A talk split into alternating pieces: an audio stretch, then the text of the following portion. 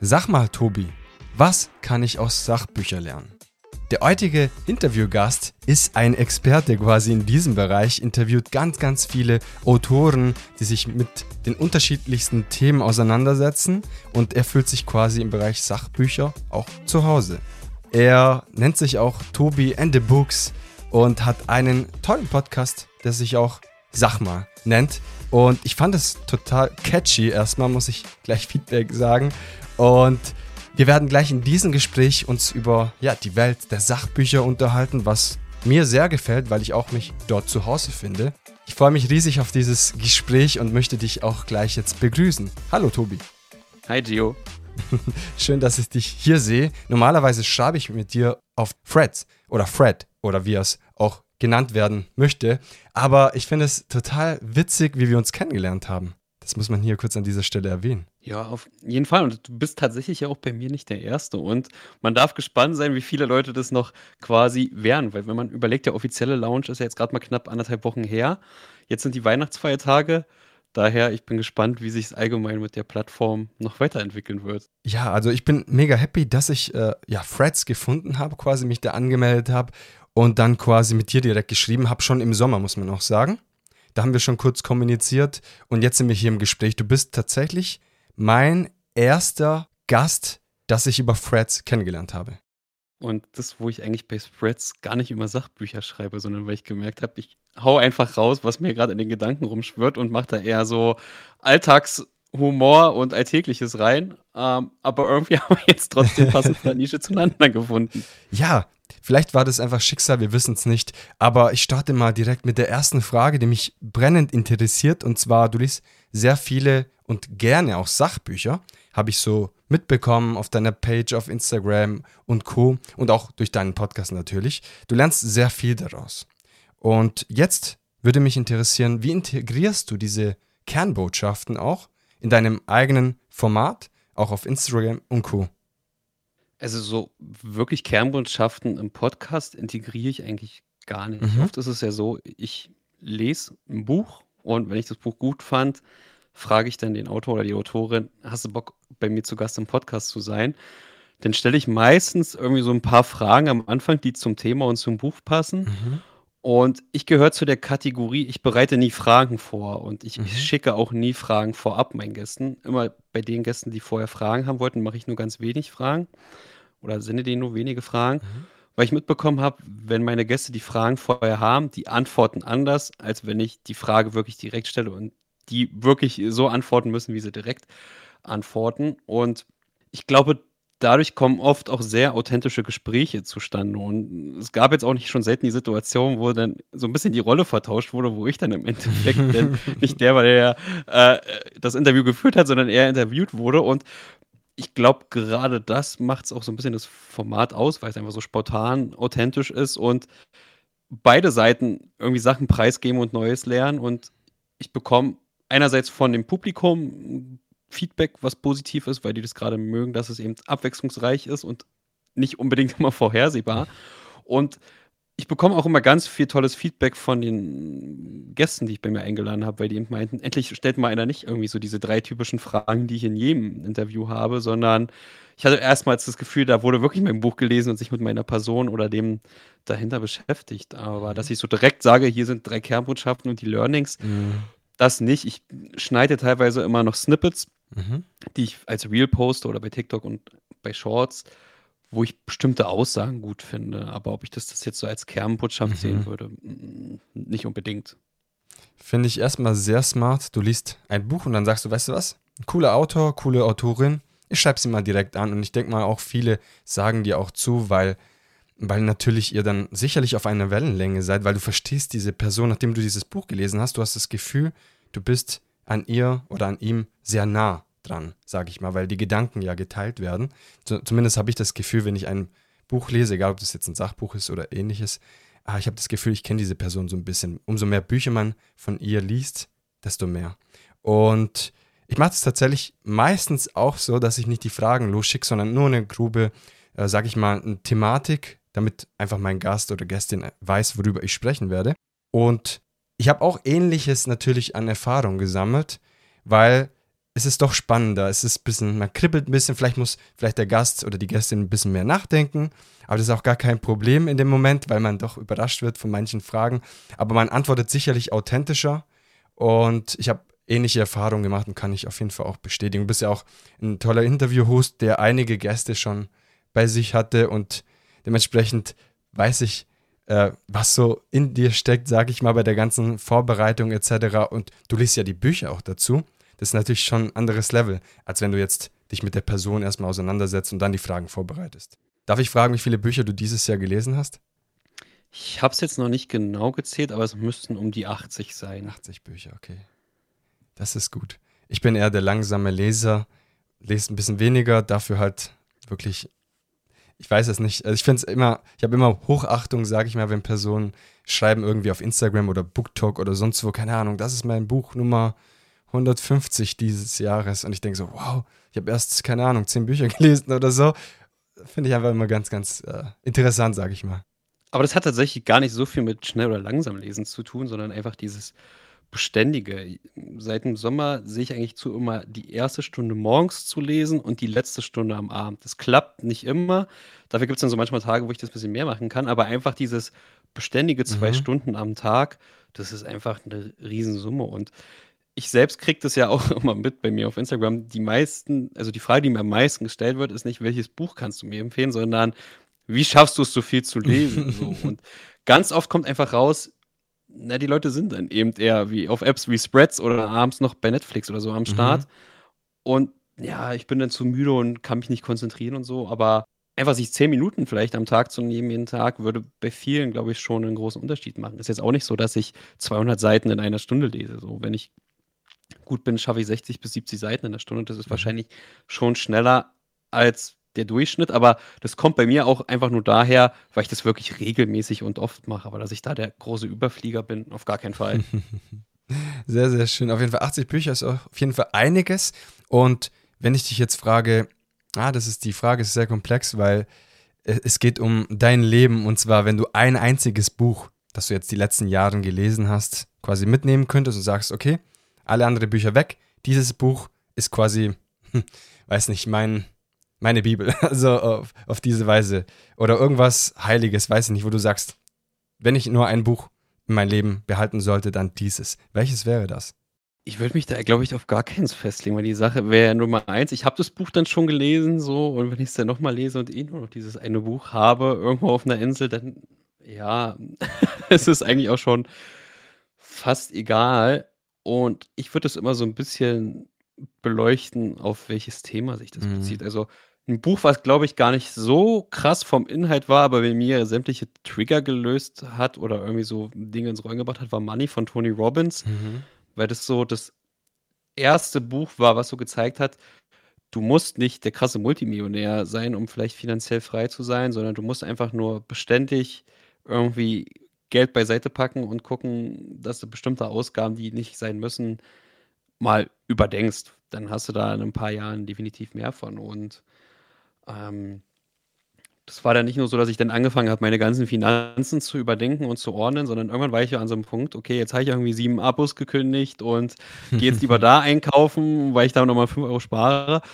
Aber das ist irgendwo so eine Grenze an einem gewissen Punkt. Und das, was ich dann immer so mitbekommen habe, wenn du halt wirklich mehr Geld verdienen willst, muss man halt schauen, wie man mehr Geld bekommen kann. So Nebenjob als Angestellter kannst du auch nur bis zu einer bestimmten Grenze machen. Also guck, dass man irgendwie selbstständig oder unternehmerisch mhm. ähm, aktiv wird. Und ich bin schon seit über zehn Jahren als DJ nebenbei tätig, habe aber auch gemerkt, okay, das ist auch Zeit gegen Geld und mal gucken, was noch so geht. Und mittlerweile bin ich irgendwie auf vielen Ebenen unterwegs und ich glaube, der Denkanstoß kam dadurch vor allem damals durch Money von Tony Robbins. Aber ich wollte jetzt auch nicht nur auf dieses eine Buch ja, fokussieren, sondern da spielen noch andere Bücher äh, mit rein. Mhm. Kann ich mir ganz gut vorstellen. Es gibt wirklich tolle Sachbücher und ich werde oft gefragt, oder beziehungsweise sagen viele Leute, die mich kennen, oh, wenn ich nach Hause komme, weißt du, dann will ich abschalten, dann lese ich halt einen Roman oder ähnliches und das willst du ja auch gar nicht äh, verurteilen oder ähnliches, weil es, man lernt auch aus Romanen ganz viel, gibt es tolle Romane. Aber ich bin doch auch die Person, die gerne aus den Sachbüchern ganz, ganz viel lernt wenn ich das auch sagen kann. Ich bin zum Beispiel ein großer Fan von Wie man Freunde gewinnt. Das war bei mir auch so ein ganz großer Trigger. Ich glaube, das ist auch eines der berühmtesten Bücher in dem Bereich. Ähm, das hat nicht so getriggert. Gibt es ja viele Bücher. Ich glaube, wir könnten hier viele Bücher in den Raum werfen, die sehr toll sind und inspirierend sind. Auch die Bücher von John Strilecki. Weiß nicht. Ah, wobei ich dazu sage, ich hatte schon das große Privileg, John mittlerweile dreimal zu treffen. Das allererste Mal, wo ich, oder das zweite Mal, wo ich ihn getroffen habe, durfte ich einfach 50 Minuten mit ihm alleine in seinem Tourbus damals sprechen. Das war dann auch wirklich nur so, dass nach 45 Minuten da die Tourmanagerin reinkam und meinte, ihr habt jetzt nur noch fünf Minuten, ansonsten heißt so mit ihm gesprochen. Ich bin tatsächlich kein großer Fan seiner Bücher. Also die sind okay, aber mehr auch nicht. Aber mit ihm gesprochen zu haben und einfach auch dieses Jahr hatte ich ihn auch wieder in Köln getroffen und er hat mich tatsächlich, obwohl wir uns über ein Jahr lang nicht gesehen haben, auch mit Namen und so erkannt. Das ist dann schon eher so eine Sache, wo ich denke, das sind einfach so Dinge, die auch dieser Buchblog und das Lesen von Büchern ermöglicht haben, was man mal eben auch, glaube ich, nicht so einfach kaufen mhm. kann und was ich dann teilweise noch viel mehr wertschätze. Das heißt, du schätzt ihn als Person mehr als als, als Autor? Kann man ja, so würde ich so sagen. Also, ich sage auch nicht, dass die Bücher schlecht sind und wenn anderen Menschen diese Bücher helfen oder Gutes tun, so, dann ist auch vollkommen okay. Wäre ja auch blöd, wenn ich sagen würde, alle müssen es gut finden oder alle müssen es schlecht finden. Aber es gibt für mich deutlich bessere Bücher, die mehr bei mir ge geändert haben. Und ich glaube, ich habe aber auch seine Bücher einfach an Zeitpunkten gelesen, wo ich dann schon in gewissen Thematiken mhm. tiefer drin war. Also ich glaube, das Kaffee am Rande der Welt habe ich gelesen, nachdem ich schon bestimmt 50, 60 andere Bücher in Sachen Persönlichkeitsentwicklung gelesen habe. Und für viele ist es ja meistens so dieser erste Berührungspunkt überhaupt mit dem Thema. Ja, kann ich bestätigen, war bei mir auch so einer der ersten Bücher, die ich in diesem Bereich gelesen habe. Und natürlich spielt es auf jeden Fall eine Rolle. Wo bist du gerade? Wo stehst du? Äh, was hast du dir angeeignet? Und je nachdem, glaube ich, bewertet man jedes Buch auch unterschiedlich, kann ich mir ganz gut vorstellen. Dann hast du, wenn du sagst, du warst in Köln, dann hast du ihn sicherlich beim Greater Festival getroffen. Genau, da hatten wir, also ich war quasi mit einem Freund da und äh, hatte Pressetickets über die Bild, weil ein Freund von mir arbeitet bei der Bild. ähm, und wir hatten da relativ viele Interviews. Wir hatten auch äh, mit Jochen Schweizer, mit René Bubonus, ähm, mit Michael Eilers und mhm. noch ein paar anderen gesprochen. Und ja, das war dann schon ganz cool, dass man dann eben an den Leuten ganz nah dran ist und bei den meisten war es einfach so, auch wirklich so, mit denen konnte man dann, so danach noch in Ruhe quatschen. Mhm. Und an sich das Festival fand ich nicht doll, so mhm. von dem, was da, also Tony Robbins war gut und Oliver Brünner, den fand ich richtig gut. Aber ansonsten war das mit zu sehr Werbeveranstaltung. Ich hätte mir vorstellen können, nächstes Jahr dahin zu fahren, um wirklich nur mich mit Interviews zu treffen oder halt geschäftliche Termine da zu machen. Ich kann aber leider nächstes Jahr an dem Wochenende nicht. Das stand schon fest, wo es äh, der Termin rausgegeben wurde. Mhm. Und ich muss auch sagen, wenn ich das Line-up dieses Jahr und nächstes Jahr vergleiche, da ist jetzt auch nicht so der große Unterschied. Und was Greater zum Teil auch macht, hier noch irgendwas erfinden, um Geld von den Leuten zu bekommen und noch eine Idee und noch eine Idee.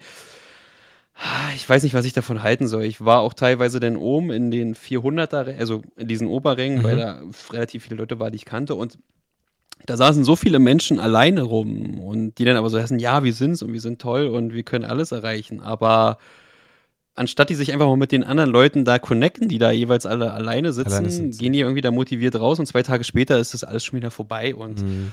oh, das finde ich ganz, ganz schwierig und bin da jetzt nicht so der große Fan von, muss mhm. ich sagen. Das sind auf jeden Fall einige Themen, die wir hier ansprechen können. Erstmal, da haben wir uns verpasst. Da war ich nämlich auch am Start. Das weitere Thema ist tolle, also es gibt auf jeden Fall tolle Leute, die du getroffen hast. Und der Michael Ehlers war auch hier relativ am Anfang zu Gast auch. Das war auch mega schön, einfach von der Rhetorik her viel zu lernen von ihm. Was ich sagen möchte, ist auf jeden Fall, äh, wir werden uns nächstes Jahr nie, nicht sehen, weil ich auch nicht am Start sein werde beim Creative Festival. Aber auf jeden Fall kann man das kritisch hinterfragen und es ist auch schön, dass du hier ähm, ein paar, sag ich mal, so Erfahrungswerte auch lieferst und das ist auch total berechtigt. Jetzt während deinen ganzen Interviews und Gesprächen mit Autoren, Autorinnen sind sicherlich ab und an Situationen, vielleicht unerwartete Momente entstanden, vielleicht auch etwas Lustiges. Und da hast du sicherlich einige Anekdoten am Start und ich würde dich vielleicht nach einer Geschichte vielleicht äh, fragen, die entstanden ist, egal ob das jetzt ein Interview, Remote, Live, ein Gespräch oder ähnliches. Also ich glaube, so richtig witzige Anekdoten oder so hatte ich gar nicht. Es gab so eine allgemeine Sache, die ich enorm mag, die ich vorab gar nicht so gesehen hatte, ist einfach, bei mir geht manchmal das Gespräch davor und danach länger als die Podcastaufnahme an sich. Und ich glaube, hätte ich mal das ganze Gespräch mit manchen Leuten mitgeschnitten, wäre das für andere auch noch höchst interessant gewesen. Ich glaube, das Extremste war mal, da ging die Folge eine Stunde und wir haben danach noch fast zweieinhalb Stunden gesprochen. Und solche Ausmaße hatte ich dann öfter mal mit den Leuten. Es gibt auch mittlerweile Menschen, die ich im Podcast hatte, mit denen ich mich persönlich zum Essen getroffen habe oder auch immer noch Kontakt habe. Und eine Sache, die für mich aber irgendwie was Besonderes war, war ich wollte unbedingt Dr. Markus Elses an meinem Podcast haben. Der hat dann auch tatsächlich zugesagt. Und mein großes Glück war, er hatte eigentlich nicht so viel Zeit. Äh, der Mann ist immer schwer beschäftigt. Aber seine Internetverbindung war an dem Tag nicht gut und er musste dann irgendwie mit mir noch 20 Minuten warten, bis äh, alles hochgeladen war von der Aufnahme, weil er wollte dann auch nicht, dass es umsonst war. Mhm. Also musste er sich dann mit mir persönlich sozusagen unterhalten. Es wirkt jetzt nicht so, dass es so war, er muss, sondern er war auch schon interessiert. Aber ich glaube, diese 20 Minuten Gespräch mit ihm, das war schon für mich was Besonderes und die haben bei mir so einen bleibenden Eindruck auf jeden Fall hinterlassen, ja. Diese Vor- und Nachgesprächen, die man oftmals nicht aufnimmt oder meistens nicht, haben wir auch vorhin äh, vor dem Gespräch 15 Minuten gequatscht, gequatscht und wirklich, glaube ich, interessantes Wissen auch so geteilt miteinander.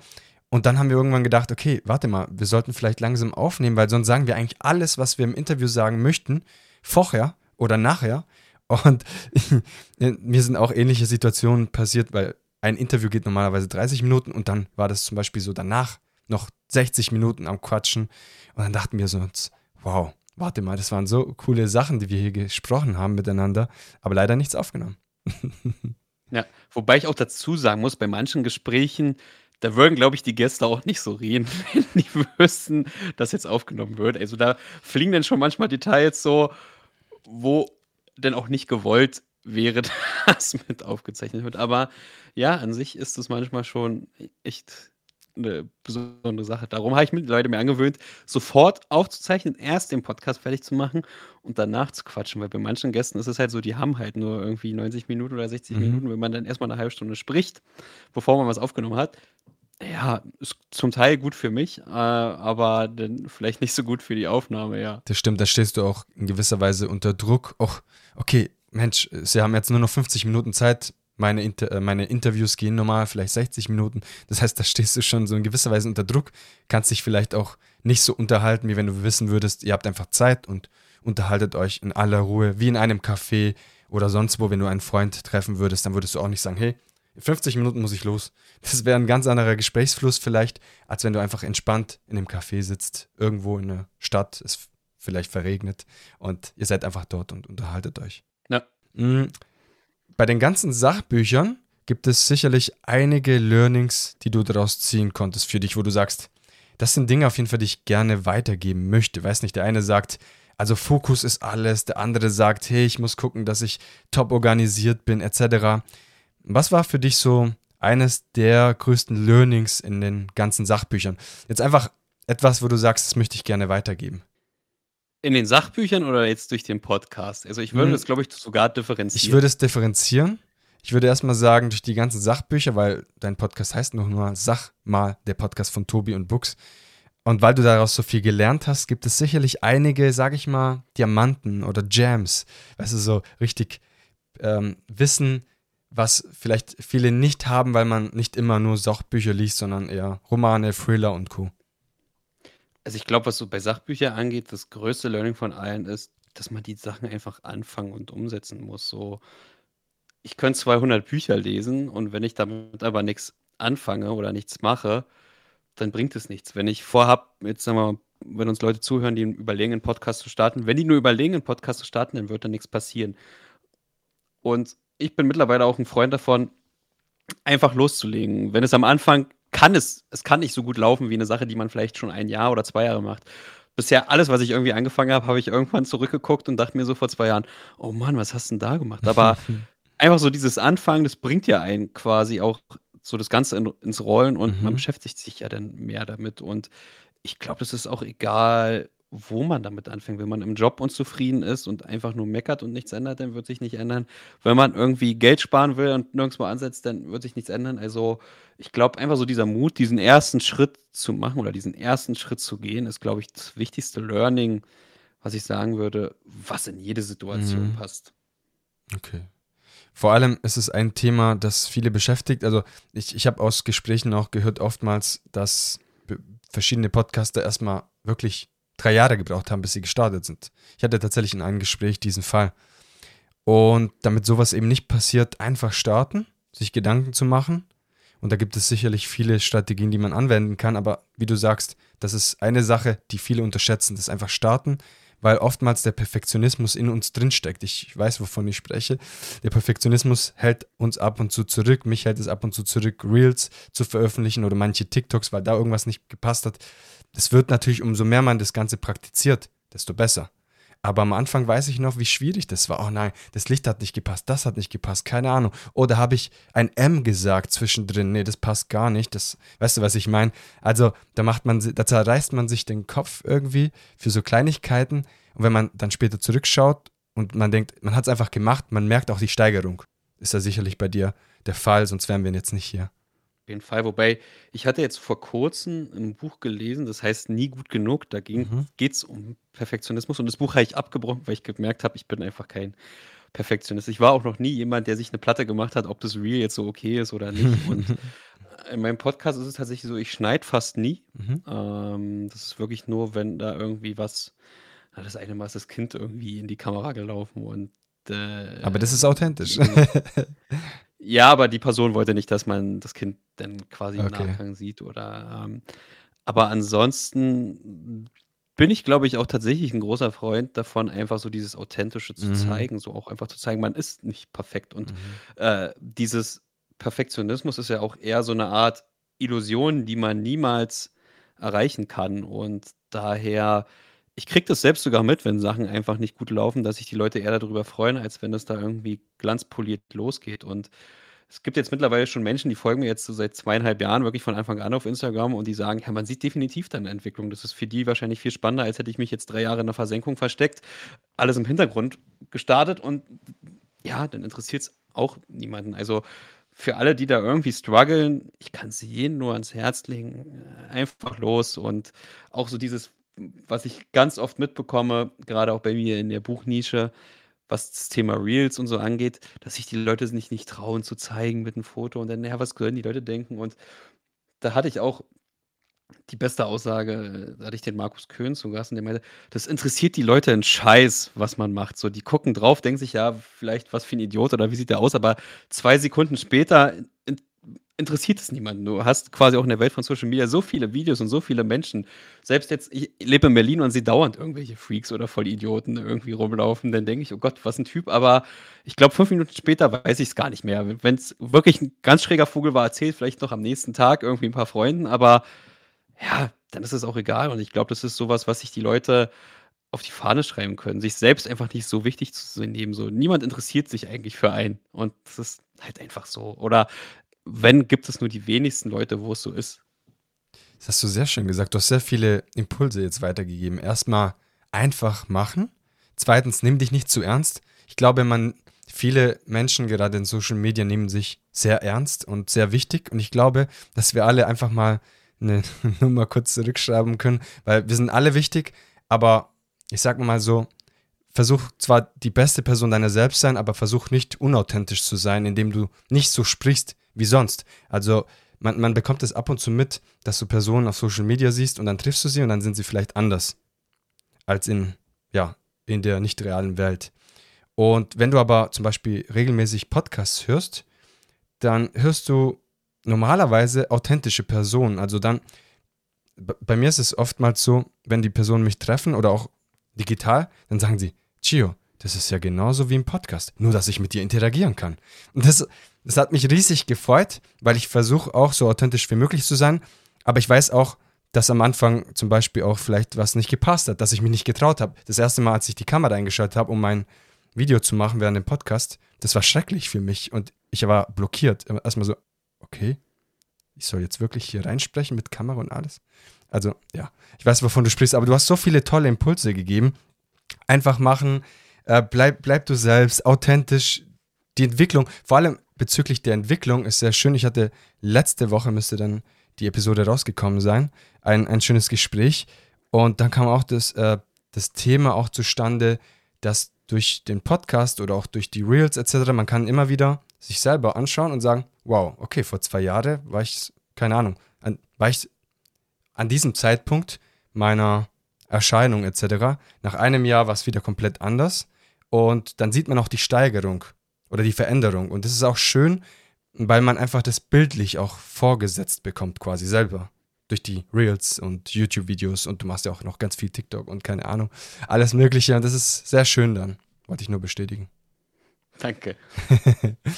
Jetzt kommen wir zu einem persönlichen Thema und zwar, inwiefern hat dich äh, das Podcasting persönlich verändert? Das ist eine Frage, die mich persönlich wortwörtlich interessiert. Tatsächlich eine ganze Menge und das habe ich heute tatsächlich erst reflektiert. Ich hatte das auch heute als Story drin bei Instagram, wo ich jetzt schon sehr, sehr viel Feedback bekommen habe, wo ich selbst gesagt habe, ich habe bei mir so eine Lernkurve mitbekommen. So Anfang des Jahres war ich noch so voll so dieses Hustle-Modus und so, wer Fernsehen guckt und Snooze-Taste drückt, ist einfach eh ein Versager und soll den Mund halten, so, äh, hört auf zu jammern und macht einfach. Und durch den Podcast habe ich mit den verschiedensten Menschen gesprochen. Ich habe mittlerweile auch, lese ich wieder vermehrt Literatur und Romane und gerade mit den Menschen dort, das sind, waren jetzt auch nicht selten quasi Autorinnen, mhm. äh, mit denen ich gesprochen habe. Und dadurch habe ich gelernt, es kann einfach nicht jeder Mensch irgendwie alles rumreißen. So, ich hatte mit Menschen gesprochen, die haben ADHS, Menschen, die Depressionen haben. Ich hatte vor kurzem sogar persönlich ein Interview aufnehmen können mit Richard Brox, der hat 30 Jahre als Obdachloser auf der Straße gelebt und ich glaube, in diesen zwei Stunden Gespräch mit ihm habe ich mehr über Menschlichkeit gelernt als alles andere. Und ich glaube, alle Leute, die sich für die Größten halten und irgendwie andere, ja, so ein bisschen degradieren auch, dass sie sagen, wenn du das nicht machst, dann bist du es einfach mhm. nicht. Das sind eigentlich mittlerweile, würde ich sogar sagen, und wahrscheinlich war ich auch selbst so noch vor einem knappen Jahr, das sind eigentlich die größten Pfeifen so. Und mhm. Und das ist das, was mir irgendwie das gezeigt hat, so, dass eben jeder Mensch ist individuell und jeder Mensch darf so sein, wie er ist. Und manche brauchen vielleicht Hilfe, aber da muss ich denen ja auch nicht die Hilfe aufdrängen. Aber im Endeffekt geht es immer bei einem selbst los. Wenn man selbst positiv ist und Positives aussendet, dann bekommst die Mitmenschen und so auch mit. Und ich glaube, das ist das Größte, was mir der Podcast gebracht hat. Und der zweite Vorteil am Podcast ist, dass ich ich fand die Bücher von den Menschen ja schon gut. Und wenn ich dann einfach die Möglichkeit habe, ich selbst alleine quatsche dann nur mit der Person, weil ich auch sage, mir ist es eigentlich fast egal, manchmal bei den Folgen, ob die Leute sich die Folge anhören oder nicht. Für mich war dieses Gespräch schon so enorm wertvoll. Und es gibt Leute, mit denen ich dauerhaft Kontakt habe. Jetzt zu Weihnachten hat man da auch nochmal erneut gesprochen und so. Und es ist dann auch nicht selten, dass sich das so über das Business hinaus, würde ich sagen, sondern mhm. schon so mhm. eine Art freundschaftliche Beziehung da entwickelt und dann auch kommt, du, ich habe hier irgendwie jemanden, mit dem könntest du aussprechen, das wäre wahrscheinlich eine Person, auf die ich niemals gestoßen wäre und mit der Person, die mir da ähm, quasi, mit der ich connected wurde, war das dann auch ein super wertvolles Gespräch und das ist dann wie so eine Art Kettenreaktion, dass ich da irgendwie immer mehr Leute in meinem Leben bekomme, mit dem das ja funktioniert und das ist dann auch irgendwie so auf einer ganz anderen Ebene und ich glaube, mein großer Vorteil ist, es hat mir hier die Monika Schedin gesagt, so was, glaube ich, bei mir einfach so ist, so interessant ist es, wer interessiert ist. Und das ist auch so was, was ich mitbekomme. Ich finde halt einfach super viel interessant und bin deswegen an super vielen Sachen auch interessiert. Und ich versuche einfach, mich selbst da zurückzustellen. Gar nicht, um mhm. mich da im Vordergrund zu bringen, sondern einfach Dinge mehr von anderen zu erfahren. Und ich würde auch sagen, dieses Jahr habe ich am meisten durch andere Menschen gelernt.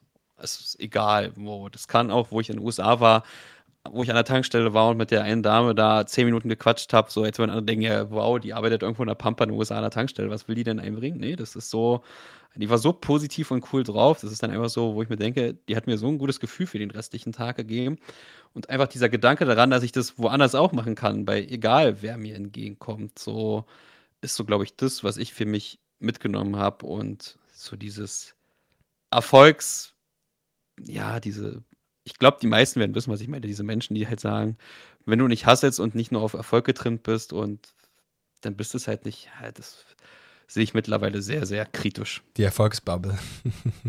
Ja, quasi. Und das Schlimme ist ja auch, bei den Leuten ist es ja auch dann meistens so, die geben zwar aus, dass sie so krass sind, aber wenn man dann genau hinguckt, passiert bei den wenigsten eigentlich irgendwie was. Also die Leute, die mir am meisten erzählen wollen, waren im Endeffekt die größten Pfeifen. Mhm. Ja, kann ich nachvollziehen. Die Frage ist auch, was bedeutet für einen Erfolg?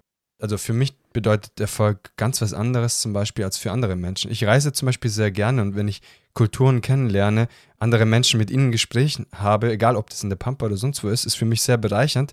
Und dann gibt man auch Geld aus, etc. Und für den anderen ist es so, wie du gibst dafür Geld aus. Weißt du, so, so wie du gibst x Euro für deinen Mexiko-Urlaub oder äh, Reise.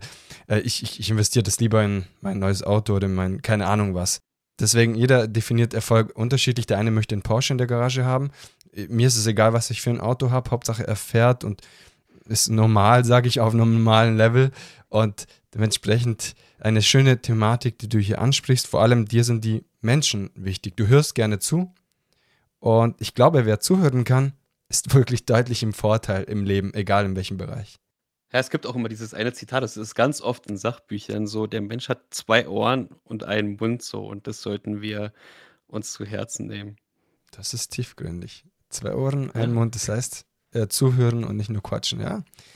Das sollten, sollten wir uns auf jeden Fall zu Herzen nehmen und auf jeden Fall wunderschön. Die Impulse, ich, ich bin da sehr, sehr positiv, sage ich mal, von den ganzen, von dem Inhalt, sage ich, Tobi, äh, gerade gecatcht weil es sind so viele, es sind manchmal zwei Sätze, da steckt so viel drin und manchmal brauche ich dann erstmal so, warte mal, jetzt lass es mal kurz sacken, weil da könnte man so viel Feedback, so viele Fragen stellen und nochmal und stundenlang eigentlich darüber quatschen. Aber ich möchte zur letzten Frage kommen, lieber Tobi. Diese Frage stelle ich jedem Interviewgast und das ist die Herzensbotschaft in die Podcast-Community. Das heißt, was ist dir besonders wichtig? Und du hast sehr viele Sachen genannt, die sehr wichtig sind und auch toll und inspirierend. Aber eine Sache, die jetzt hier heraussticht, an die Podcast-Community. Ich glaube, das meiste ist, was passt, so dass jeder auf sich selbst hören sollte, dass eben man nicht derjenige sein sollte, der man denkt, wo man denkt, man sollte diese Person sein und auch nicht auf andere Menschen hören, wenn man das selbst eigentlich nicht machen möchte. Und ja, wer Inspiration sucht, ich habe Gespräche mit den verschiedensten Menschen bei mir im Podcast, vom UFO-Hype über den paar Therapeuten hin zu, zu einer Zahnärztin, die so eine Art Disneyland für als Kinderzahnarztpraxis eröffnet hat, aber auch den Ghostwriter und den Finanzier oder Privatier, der viele Millionen auf seinem Konto hat und im Endeffekt rede ich mit den meisten Menschen irgendwie doch nur auf menschlicher und persönlicher Ebene und ja, fast alle haben immer gesagt, hör einfach auf das, was du möchtest und nicht, was die anderen von dir wollen und glaube, das ist enorm wichtig. Es ist schwer, ich selbst kriege es auch nicht immer hin und ich weiß auch, dass es nichts ist, was man von heute auf morgen machen kann. Aber wenn man sich das immer wieder vor Augen ruft, dann wird vieles besser. Wunderschöne abschließende Worte, lieber Tobi. Ich bedanke mich bei dir, dass du dir die Zeit genommen hast und muss sagen, das ist jetzt die Vorweihnachtszeit, kurz vor Weihnachten. Diese Episode erscheint im Januar. Und du nimmst dir jetzt die Zeit, obwohl, ja, jeder eigentlich um diese Zeit lieber was anderes machen würde als ein Interview an einem Samstag kurz vor Weihnachten. Dementsprechend vielen lieben Dank, dass du dir die Zeit genommen hast. Ich freue mich auf weitere Gespräche auf Freds mit dir und wünsche dir ja wunderschöne, besinnliche Weihnachten, lieber Tobi. Ebenso. Bis dann, Gio. Ciao. Das war das Gespräch mit Tobias Milbrand.